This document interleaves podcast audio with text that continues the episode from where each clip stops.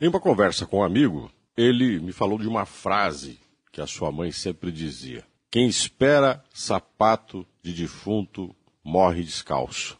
É verdade, corretíssimo.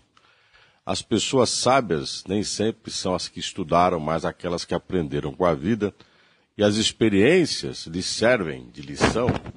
Nem todo mundo aprende com a vida. E por trás de uma lição como essa, nós temos que refletir não adianta ficar esperando solução dos outros.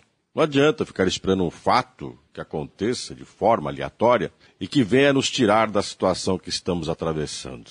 O que lembra também uma frase muito dita: fazer festa com o chapéu dos outros. Como tem gente que adora viver a vida sem esforço, esperando que algo aconteça ou fazendo aquilo que acha que deve com o que não é seu, comemorando vitórias que não são suas, acreditando ser o que na prática é subsidiado por outra pessoa.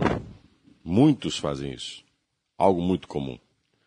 A dificuldade que se tem de encarar os problemas e resolver por nós mesmos aquilo que é o nosso dilema, aquilo que deve ser obrigação nossa.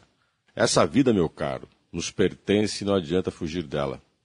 Essa vida, que é nossa, não pode ser assumida ou ser comprometida por outra pessoa que não por nós mesmos. Alguns seres humanos são muito dependentes dos outros por suas próprias limitações e não por suas escolhas.